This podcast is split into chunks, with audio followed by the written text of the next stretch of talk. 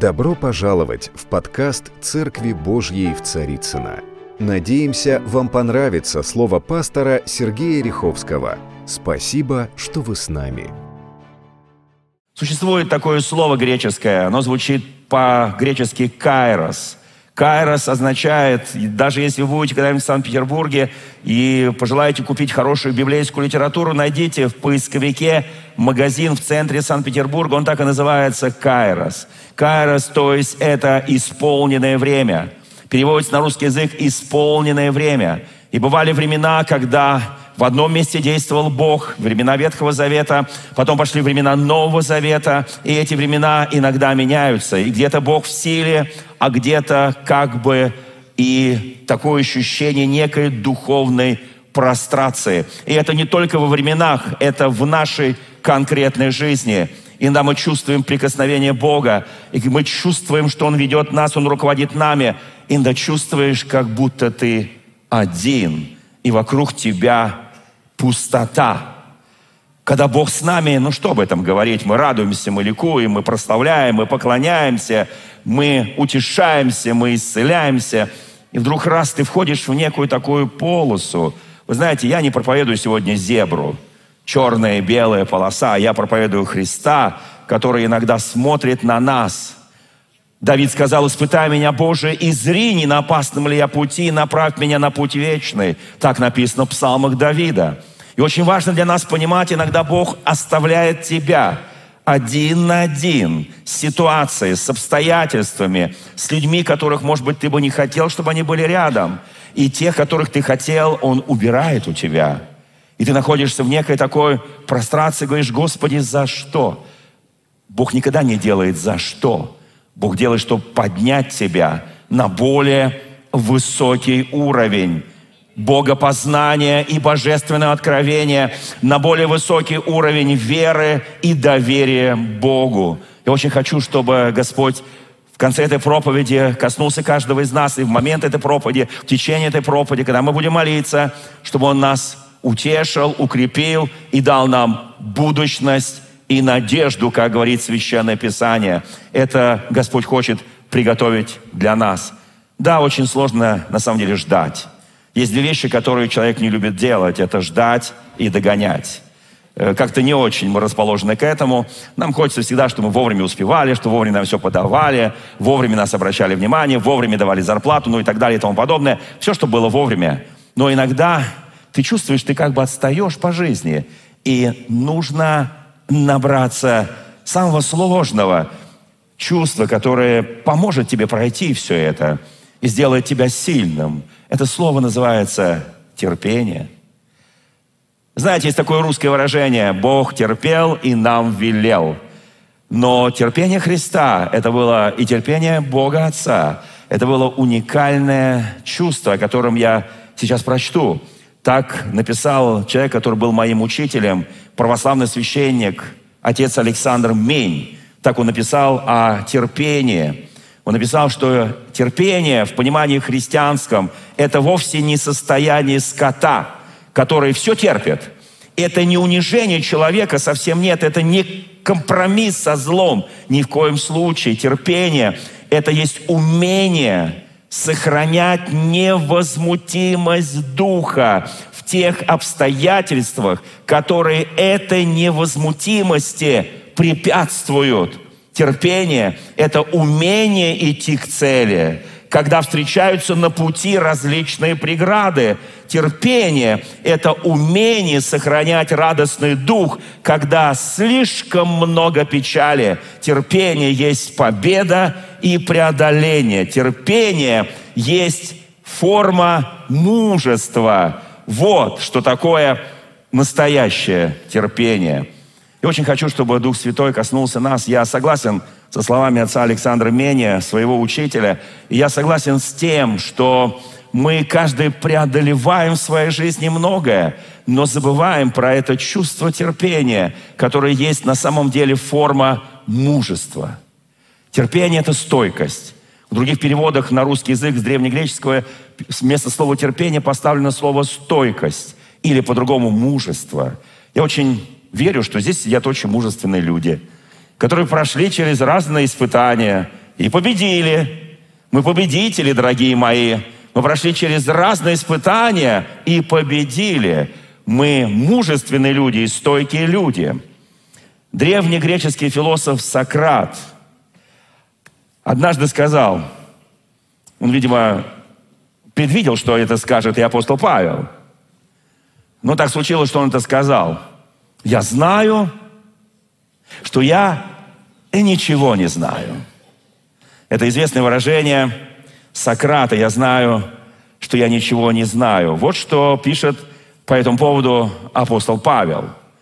Э, можно соглашаться э, с Сократом. Я с ним соглашаюсь на самом деле. Потому что что-то есть в, этом, в этой философии греческой. Да? Вот что пишет апостол Павел в первом послании к Коринфянам, в 8 главе. Я читаю современный перевод из 8 э, главы. Здесь обсуждают такой деликатный вопрос, что если каким-то идолам посвятили некую еду, Стоит ли ее кушать? Вот такая мелочь, в принципе. Ну, мелочь. Мы же не знаем, вот приходишь на рынок, кому там что кто посвящал. Эти люди, которые там торгуют, мы же понятия не имеем, да? И мы используем место Священного Писания, все, что продается на торгу, ешьте без исследования, и мы с радостью едим, слава Богу. Вот что пишет апостол Павел. Мы знаем, что все из нас обладают знанием. Слава Богу, скажи, я обладаю знанием. Но знание делает людей гордыми, а любовь назидает. Тот, кто думает, что он что-то знает, прям повторяет Сократа, да? На самом деле еще не знает так, как следовало бы знать. Вы знаете, но тот, кто любит Бога, Писание говорит, тот, здесь очень сильно сказано, познан им, то есть Богом, тот знает Бога. То есть здесь открывается подлинное, настоящее знание – вы знаете, вот что написано. И хотя есть так называемые боги, он говорит, нет иного бога, кроме единого. Есть идолы, которому мир поклоняется. И хотя это так называемые боги, будь то на небе, на земле, в мире действительно, он пишет, много богов с маленькой буквы, много господ с маленькой буквы. Но для нас есть только один Бог Отец, которым все было сотворено, для которого мы живем. И только один Господь, Иисус Христос, через которого все сотворено, и через которого которого мы получили жизнь. Слава нашему Господу! Но не всем. Он пишет дальше, это известно. Поэтому давайте будем снисходительны к тем людям, которые не обладают духовным знанием. Пища, пишет Павел дальше, не приближает нас к Богу и не удаляет нас от Бога. Мы не становимся хуже, если что-то не едим, и не становимся лучше, если что-то едим. Однако он пишет, смотрите, чтобы ваша свобода в выборе пищи не стала камнем преткновения для других людей, для слабых людей. Потому что если кто увидит, что ты при всем твоем знании находишься в Идольском храме, и тот человек, увидев тебя со своей слабой совестью, вслед за тобой перестанет есть пищу, станет есть пищу, которую принесли идолам. И его совесть будет страдать. Значит, твое знание погубит слабого брата, за которого умер, умер Христос. Знаете, вот казалось бы, да, ну пища и знание, какая нам разница, да. Конечно, друзья мои, здесь он говорит о специфическом знании, о знании неких обрядов, неких традиций. И он пишет, что для настоящего христианина, в принципе, все полезно в меру. Вот в меру, да. Вот он в меру то покушает, все покушает, да. Но когда он видит, его знание позволяет это делать. Но когда он видит, что кто-то, вот почему Павел говорит, что тот, кто думает, что он знает все, он на самом деле не знает ничего, потому что он не знает, как он своим знанием может ранить человека слабого. Как написано, немощный ест овощи, да, помните, да, сильный человек ест мясо. И вот, вот здесь возникает очень важный вопрос. Принципиальный вопрос возникает, да. Как нам применять наше знание вообще в реальной жизни? Это хороший вопрос, да? Истинное знание, это апостол Павел доказывает, оно приходит от общения с Духом Божьим. Потому что в 40 главе книги пророка Исаия написано, что кто с кем советуется Господь? Кто служит советником у него? Он говорит, Он, его мысли не наши мысли, его пути не наши пути. И как небо выше земли, так его мысли и пути выше наших путей. Это и 40 глава, и 55 глава пророка Исаия. Но как очень важно понять, что тем, которые рождены свыше, Бог дал это божественное знание – которым мы с вами обладаем. Вот что Павел пишет, апостол в первом послании Коринфянам во второй главе. Он пишет, находясь, когда говорит, я пришел к вам, пишет он коринфянам, чтобы возвещать о тайне Божьей, то мои слова не отличались ни красноречием, ни особой мудростью. В простоте. Находясь среди вас, Павел был самый образованный человек в свое время. Он учился у ног самого известного богослова и философа Гамалиила. Он был обучен всей иудейской премудрости. А иудейская премудрость, простите меня, что-то стоит в этом мире – он был обучен всему. Но он говорит, находясь среди вас, я не использовал свое красноречие, я не использовал свою особую мудрость. Находясь среди вас, я решил не знать ничего, кроме Иисуса Христа и притом распятого. Я пришел к вам слабым, полным страха и трепета, но не для того, чтобы превозноситься над вами. И моя совесть, и моя весть, и моя проповедь была не в убедительных словах человеческой мудрости, но в явлении силы Духа, чтобы ваша вера основывалась не на мудрости человеческой, а на силе Божьей. Вот это очень важный момент, друзья мои. Я очень благодарю Бога. Здесь написано дальше, мудрость мы возвещаем среди людей духовно зрелых. И это не мудрость этого мира – не мудрость приходящих властителей этого мира. Нет, мы говорим о тайной мудрости Божией, которая была сокрыта еще до сотворения мира, предназначена для Его славы. И написано, не видел глаз того, не слышало ухо, не приходило на сердце и разум человека, что Бог приготовил любящим его. А нам же Господь это открыл Духом Своим Святым. Слава нашему Господу! Я предупреждаю, у нас сегодня будут некоторые места Священного Писания. Э, вот. Мне хотелось бы, чтобы мы их полюбили, мы их э, ну, влюбились, наверное, в эти места Священного Писания, потому что они очень определяют наш, наш, наши мысли, наше знание. Там дальше написано, кто может знать мысли человека, кроме его собственного духа? Ну и Господа еще, конечно, живущего в нем, духа. Также и замыслов Бога никто не знает, кроме Духа Божьего. Мы же получили не Дух этого мира, а, который превозносится как бы знаем человеческим, а Духа от Бога, чтобы нам понять все дарованное нам от Бога.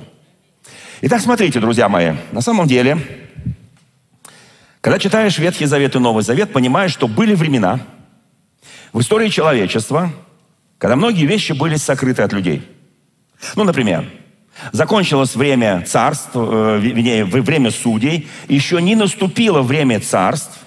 Это примерно период в 400 лет. Вот такой достаточно длинный период. И под конец этого периода в Священном Писании написано, что каждый в Израиле поступал так, как он считал нужным. Каждый поступал по пониманию своего разума. Вот то, что разумел, так и поступал не дожидаясь чего-то. С чего начинается книга царств? Прямо с первой главы. Первая книга царств. Она начинается с того, что люди не чувствовали присутствия Бога.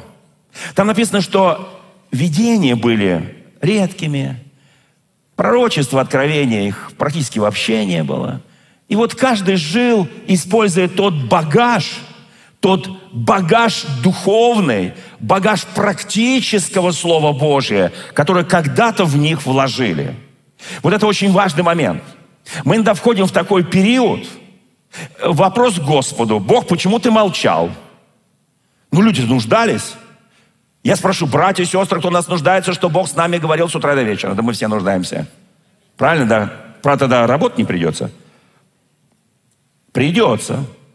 Да Бог говорит в любой ситуации, на любом месте.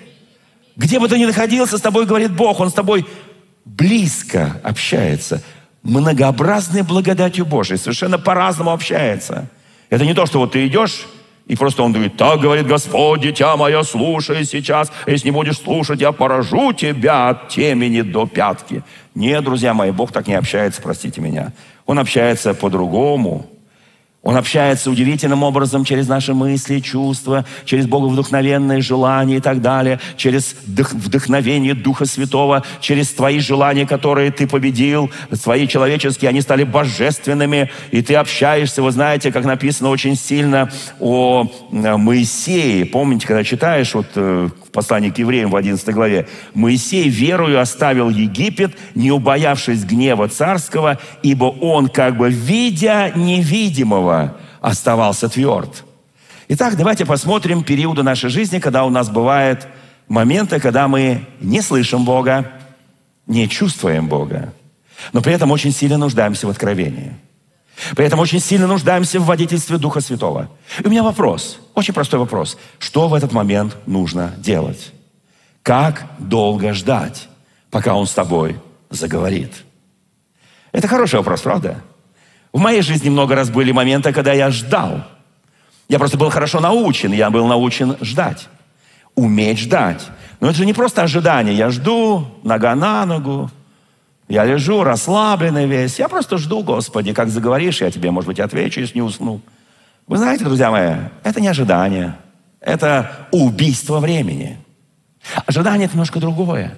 Это пребывание в Его Слове, пребывание в молитве, даже когда небо, казалось бы, молчит – это твоя попытка общаться с братьями и сестрами и просто общаться о Слове Божьем, молиться вместе, это созваниваться, это быть в социальных сетях, не в смысле посплетничать, да, и быть наушником, переносчиком в народе Божьем, а в социальных сетях поискать божественного откровения друг от друга, осолять друг друга, освежать веру друг друга. Вот что это означает.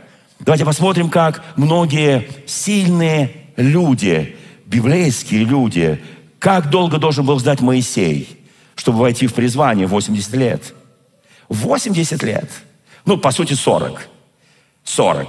40 он наслаждался жизнью, Египтом, принц и прочее. А потом 40 лет безвестности, отчаяния. Ну, что он делал в это время? Как он ждал?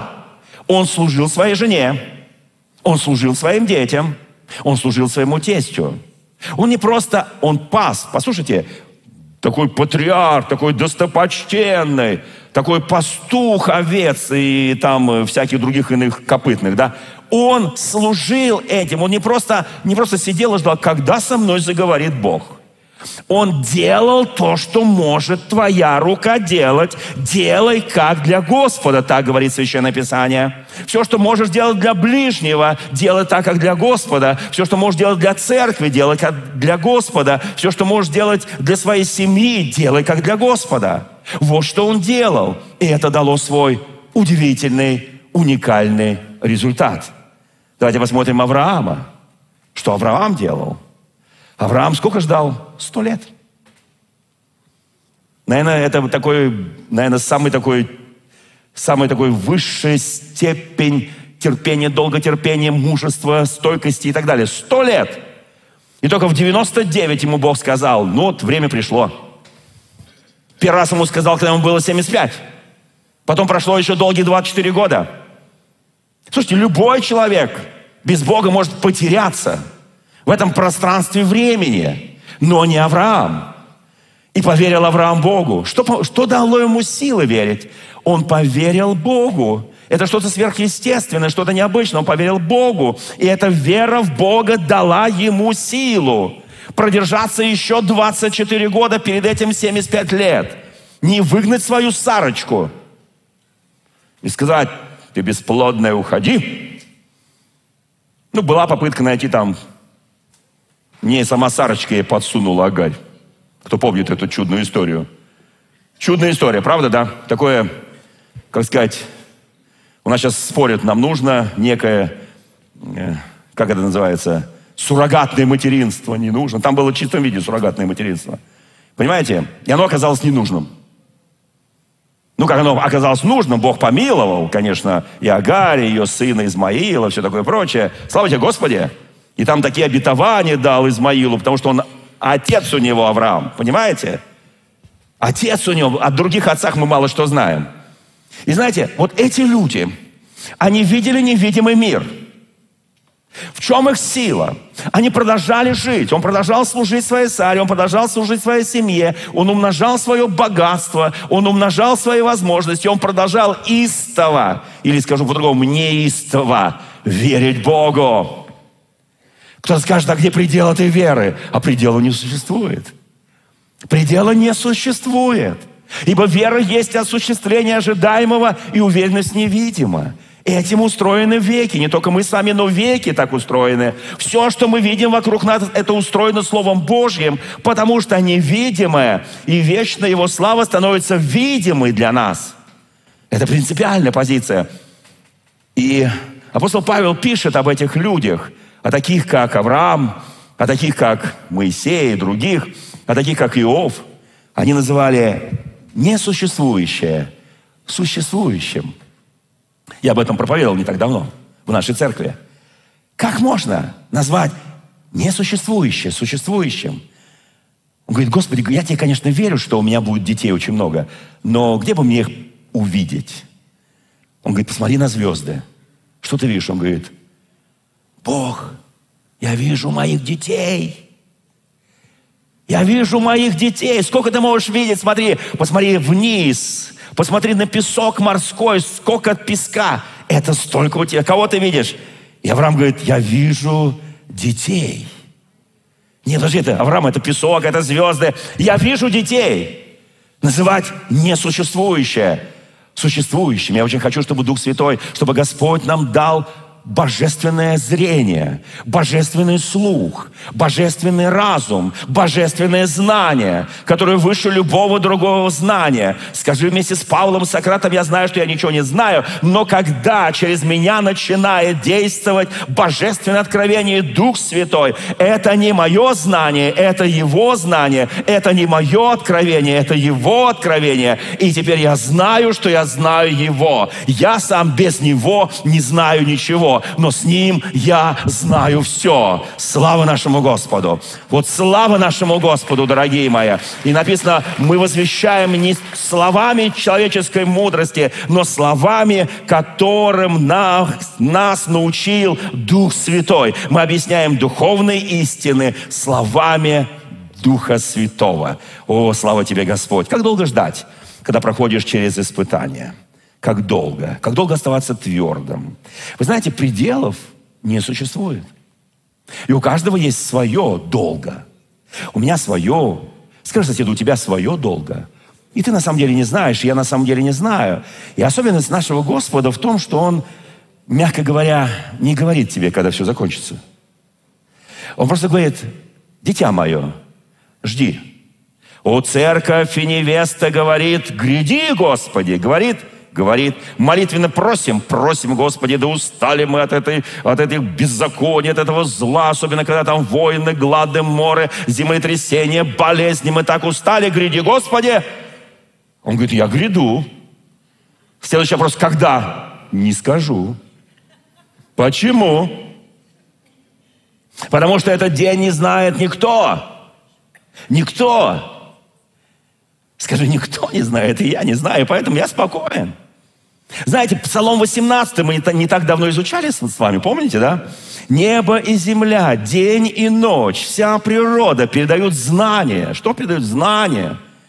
Они не дают откровения, но они передают знания о Боге. И это для нас является откровением. Знаете, Иов в 42 главе восклицает, «Теперь я знаю тебя, раньше я только слышал ухом своим, а теперь я знаю тебя. Теперь мои глаза видели тебя. И так как долго ждать?»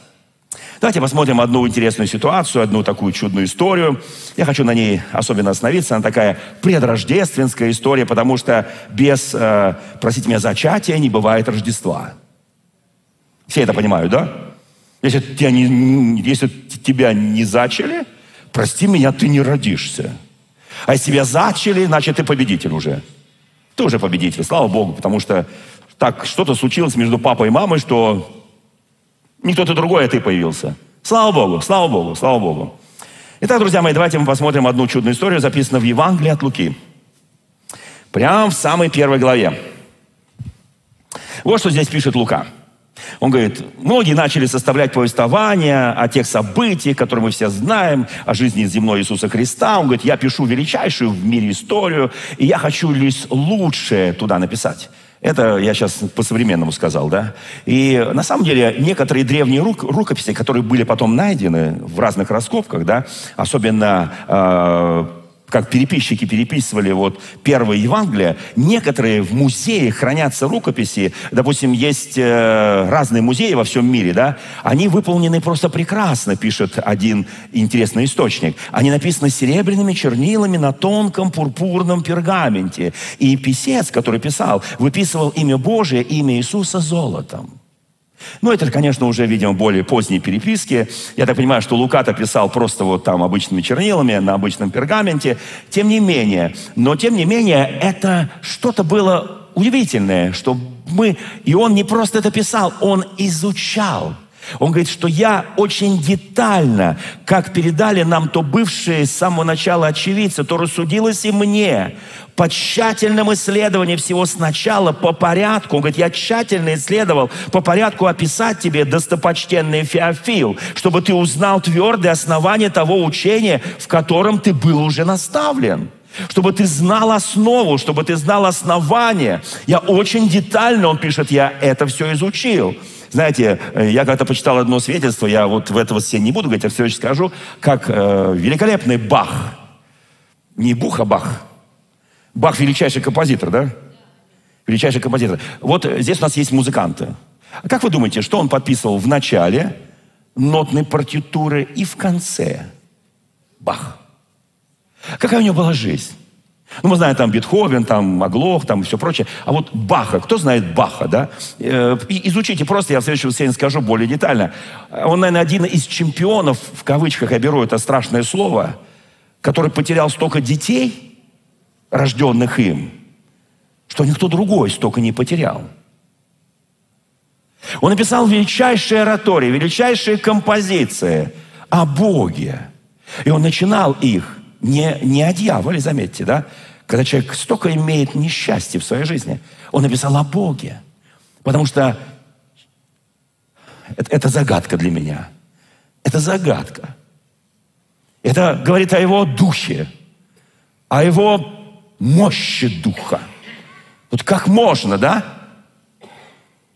Вы знаете, я читал как-то одно интересное исследование об одном старом рабочем, который, это не, не у нас в стране, это в Англии, который вынимал каждую пятницу из конверта зарплаты самые новые и блестящие купюры и монеты и откладывал их для того, чтобы вложить в воскресенье в блюдо для сбора пожертвований. Самые новые, самые красивые – самые лучшие. Его спросили, «Э, что ты делаешь? Он говорит, я хочу самое лучшее, только оно достойно моего Господа Иисуса Христа. Вы знаете, вот что-то в этом есть, что мы до конца не понимаем. Давайте посмотрим, почему Лука написал это Евангелие, оно написано одним из, собственно говоря, последних, да? Почему он написал? Почему он так глубоко исследовал? Потому что он не был в какой-то момент удовлетворен тем, что уже было написано. И он здесь впервые пишет свое авторство, в отличие от других евангелистов. Послушайте, и он пишет, что у него есть личное глубокое откровение. И это на самом деле книга от Луки. Это божественное откровение, которое получил лично Лука. У него было знание, у него было исследование, но у него было что-то, что он хотел донести. Вот эта история, о которой сейчас я буду говорить, она записана в Евангелии от Луки. Вот что здесь написано – в одни Ирода, с чего начинает это делать твердое основание? В одни Ирода, царя иудейского, был священник из Авио среды именем Захария, и жена его из рода Аронова, имя Елизавета. Оба были праведны пред Богом, поступая по всем заповедям и уставам Господним беспорочно. У них не было детей, ибо Елизавета была неплодна, и оба были уже в летах преклонных. И вот однажды он входит в храм, когда пришла его череда. Я расскажу, что такое череда. К этому моменту не было откровений. 400 лет молчания Бога. Четы... Услышьте, пожалуйста, эту цифру. Между последней книгой Ветхого Завета и первой книгой Нового Завета прошло практически 400 лет. 400 лет молчания небес. И вот как-то люди жили, как-то соблюдали, как-то пытались делать угодное Богу, как-то пытались исполнять закон. При этом мы с вами, я не знаю, я, я не могу дня прожить, чтобы как-то не пообщаться с Господом, да, там в сердце, в разуме, там в духе и так далее, в Слове Божьем, в молитве и так далее. Но 400 лет – они приходили в свои синагоги, они приходили в храм, они читали Священное Писание, и все, на этом все заканчивалось. К этому моменту священников, так называемый, э, там, колено Леви, э, рота Аронова священники, то есть одни левиты, другие, так сказать, э, священники, да, вот, их уже было примерно около 20 с небольшим тысяч. И у них были так называемая череда. И когда праздники были, Пасха или Пятидесятница, служили все эти 20 с небольшим тысяч.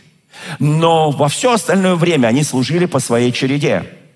И для священника было чем-то очень благословенным войти и сделать кождение в святой, вот там, где рядом святой и святых, кождение пред Господом, там, где приносятся жертвы. И не каждому из них это удавалось. Потому что Одна череда – это примерно тысячу священников. Вот представьте себе на секунду, это огромный храм Соломона. Он уже назывался храмом Ирода потом, да? Огромнейший храм. И вот там служат тысячи священников. Нас здесь сидит в три раза меньше. Тысячи священников служат, и каждый хочет покаждение сделать, это приношение, что-то спеть, что-то помолиться. Тысячи священников, да. И не каждому доставалась эта уникальная возможность. Некоторые так и за всю свою жизнь не заходили туда ближе, э, чем э, вот место, где просто приносили жертву. Они, не, они кождения не делали. У них была колоссальная ревность.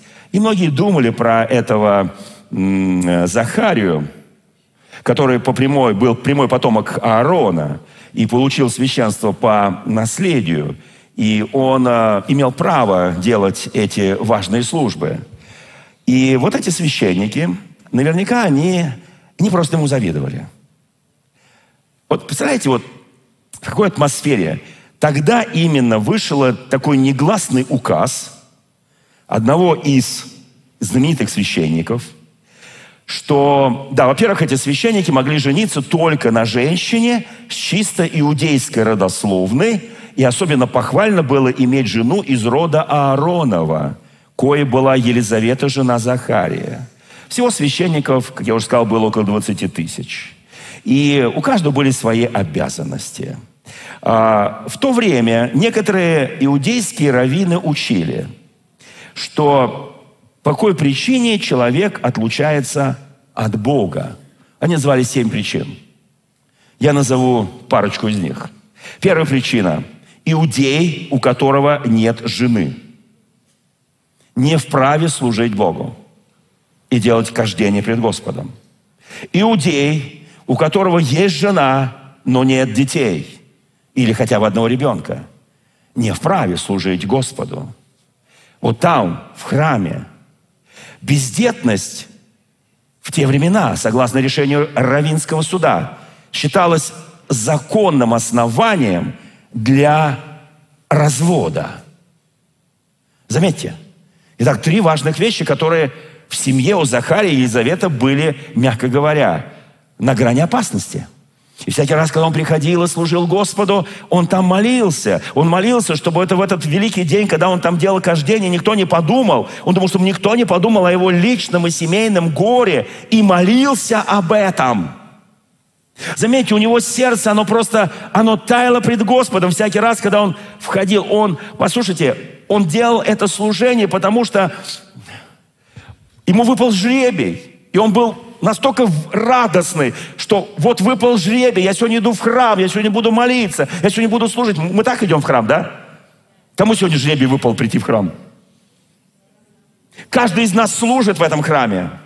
Мы царственные священники, послушайте, ни один там пастор прославление выходит, там молитвенник вышел. Все мы служим нашему Господу. Нам выпала величайшая честь. Но послушайте, он понимал, что над ним висит этот домоклов меч. И есть люди, которые о нем говорят, о, он опять пошел делать кождение, почти приблизился к святому святых, а у него детей нету, жена бесплодна, и вообще он должен был давно с ней развестись и найти себе более достойную. Бывают такие у нас осуждения в народе Божьем, а служащих у алтаря бывает. Давайте будем честны. Бывает. И он с каким внутренним посвящением, внутренним сокрушением, внутренним смирением он приходил туда. Знаете, что он делал? Он делал то, что должен делать священник. Как вы думаете, ожидал ли он какого-то откровения? Ожидал ли он сейчас вот небеса откроются, ему явятся ангелы Божьи? Нет. Он просто за годы привык просто делать свою работу. Но как он ее делал?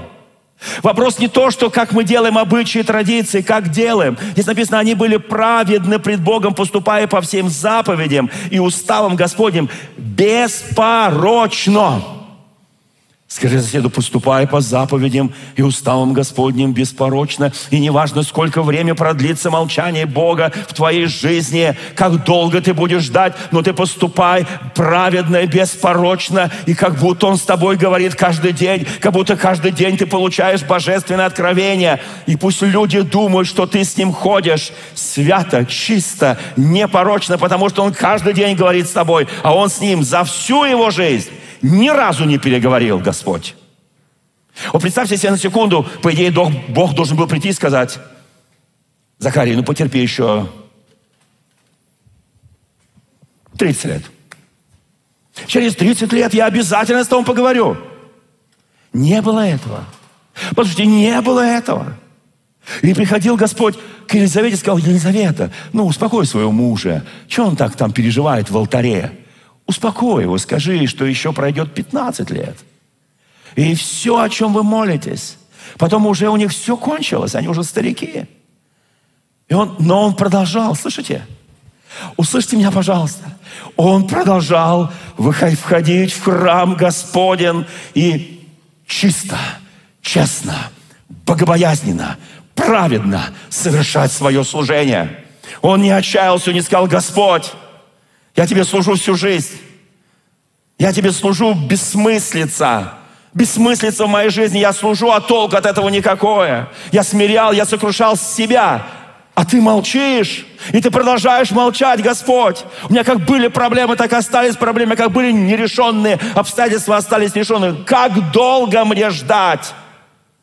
Как долго? Разве мы эти вопросы не задаем Господу? Давайте будем честны друг с другом. Конечно, задаем. Как долго этого ждать? На самом деле их судьба Елизаветы и Захария была сложная судьба. Разговоры, сплетни и прочее вокруг них. А кто им дал право? По блату, наверное, вообще они не имеют права туда войти во святое святых. Но на них презрел Бог. Не на остальные 23 тысячи и 999, а вот на этого Захарию – и на эту Елизавету. Пока он уходил в свою череду и служил, там проходила неделя. Послушайте, проходила неделя, Елизавета, она искала Бога. Женщины-то не служили в храме Божьем. И она искала просто Бога и ожидала мужа. И когда она ожидала, вот сейчас он придет, она готовила все к его приходу. Она радовалась, что ее муж удостоился. Послушайте, удостоился служить Господу. Я хочу сказать соседу, я удостоился быть христианином. Я удостоился служить моему Господу. Я удостоился распространять Евангелие Царства. Я удостоился жить непорочной, святой жизнью. Я хочу поступать, я хочу быть праведным, поступать по заповедям устам Господним беспорочно. Мы удостоились. Как долго ему оставалось ждать? Он не знал. И однажды по жребию, по обыкновению, ему досталось войти в храм Господень для кождения. Все множество народа стояло вне храма, вне кождения. Тогда явился ему ангел Господень, стоя по правую сторону от жертвенника кадильного. Захарий, увидев его, смутился и страх напал на него. Вы представляете, ЧП. В храме увидеть ангела. Не на базаре, не на рынке, не в магазине, не в торговом центре, не в Кремле, а в храме. И для него это был страх и ужас, потому что 400 лет никто в храме не видел ангела. 400 лет Господь не говорил с ними. Как долго ждать? Я хочу помолиться в конце за всех, кто ждет. За тех, кто ожидает. Я не знаю, сколько времени придется кому-то ждать. Но я знаю, что это время будет исполнено. Я знаю, что ваши ожидания – если вы продолжаете делать Божью работу, если вы продолжаете честно жить с мужем, честно жить с женой, честно жить с детьми, уважать родителей, честно служить, честно работать, это время не пройдет даром. Вот эта чистота и святость не пройдет даром. Услышьте меня, и однажды придет день, когда Он заговорит с тобой и скажешь, и скажет, о, слушай, ты, ты думаешь, ты такой старый весь? Да, я знаю, что ты старый. У твоей жены все уже женское прекратилось? Да, я знаю, что у нее все прекратилось. Бог, я вообще все знаю. Захария, не бойся, ибо услышана молитва твоя. О, Господь! 70 лет ждал этого слова. Много раз читал Священное Писание. 70 лет – Твоя Елизавета родит тебе сына, и ты начнешь ему имя Иоанн. И будет тебе радость, наконец-то радость и веселье. И многие о рождении его возрадуются, ибо он будет велик пред Господом. Не будет пить вина и секера, и Духа Святого исполнится еще от чрева матери своей. Когда придет Мария, мать Господа, Иисуса Христа, и ты, Елизавета, возрадуется и взыграет младенец в ее чреве, ибо он будет велик пред людьми, и многих их из сынов Израилевых обратит Господу Богу их, и придет пред Ним, как в духе и силе, или чтобы возвратить сердца отцов детям, и непокоривым образ мыслей, образ мыслей праведников, дабы представить Богу народ приготовленный. Я очень хочу, чтобы наш образ мысли был возвращен в праведность. И сказал Захария ангелу, почему я узнаю это? Ибо я стар, и жена моя в летах преклонных. Ангел сказал ему в ответ, я Гавриил, предстоящий пред Богом. Я не просто рядовой ангел. Я Гавриил, который предстает пред Богом. Я послан самим Богом говорить с тобой и благовествовать тебе это. Слово «благая весть» переводится с греческ... на греческий язык словом «Евангелие». Я принес тебе Евангелие. Господи, мы ждали 400 лет. Боже, мы ждали 400 лет. Да, я хочу. Я знаю, что Елизавета тоже хочет. Но посмотри на нас. Я старик, она старушка. Посмотри на нас. Послушай Захария. Твое время ожидания еще продлится. Вот только за то, что ты сейчас мне это сказал. Ты будешь молчать. Я лишаю тебя способности говорить. Ты будешь молчать. И не будешь иметь возможности говорить до того дня, как это сбудется. За то, что не поверил словам моим, которые сбудутся в свое время. По-гречески здесь написано «кайрос». В свое время, время исполненных Божьих откровений – Захария, ты же священник. Да, я священник. Захария, ты же все делаешь праведно, свято, чисто. Да, да, да, да, Господи. Ну почему ты мне не веришь? Я послан самим Богом, но Бог, у нас уже нет практики общения с Богом, общения с ангелами, общения со твоими откровениями. У нас уже нет такой практики. Мы давно, 400 лет ничего не слышали, не видели. Бог, ну, ну как? Молчи. Не смущай никого. И он выходит после кождения. Ты будешь молчать. Народ ожидал, дивился. Он медлил в храме. Он же, выйдя, не мог говорить с ним, и они поняли, что он видел видение в храме, и объяснялся с ними знаками, и оставался там, и когда окончились дни его службы, он не побежал в эту секунду домой. Он до конца, даже без речи, он довел службу, послушайте, на протяжении еще многих дней, возвратился в дом свой. После сих дней зачала Елизавета, жена его, и таилась пять месяцев. Пять месяцев она боялась кому-то сказать, что она беременна. Услышьте меня, к этим годам 70 еще 5 месяцев она таилась и боялась сказать, так говорила, сотворил мне Господь в одни сии, в который презрел на меня Господь, чтобы снять с меня поношение между людьми. Поношение. О, друзья мои, Бог снимает не только с нее поношение, Он снимает поношение с Израиля. И вот этим действием, этим послушанием, даже что он не поверил, потому что есть такое прекрасное место Священного Писания, апостол Павел об этом пишет, что наша неверность не изменит верности Божьей. Наша неверность, послушайте, мы добываем неверное, она не изменит верности Божьей. Бог говорит, я начал, мое время пришло. Почему ты мне не сказал? Мое время пришло. И чтобы ты еще помолчал немного, потому что когда родится сын, и ты на табличке напишешь Иоанн, имя ему, и тебе все скажут, нет такого имени в твоем колене, Левия. Нет такого имени у Аарона. Нет такого имени. Ты напишешь еще раз Иоанн, Иоанн, Иоанн. И тогда ты заговоришь. И тогда ты заговоришь. И тогда время ожидания закончится. О, друзья мои, очень хочу, чтобы в жизни каждого из нас произошли эти удивительные чудеса. Удивительные чудеса.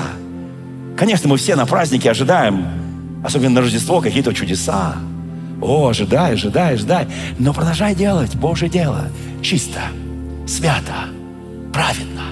Говорит с тобой Бог. Не говорит с тобой Бог. Видишь ты видение.